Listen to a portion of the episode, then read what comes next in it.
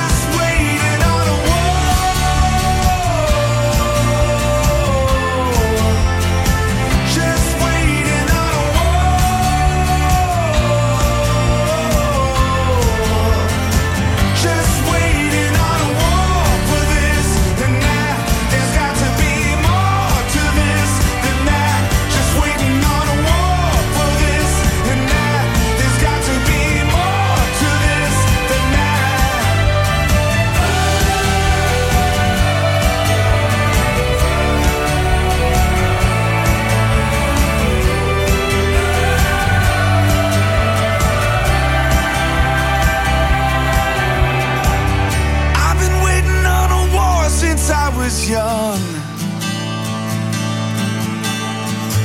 Since I was a little boy with a toy gun. Is it more?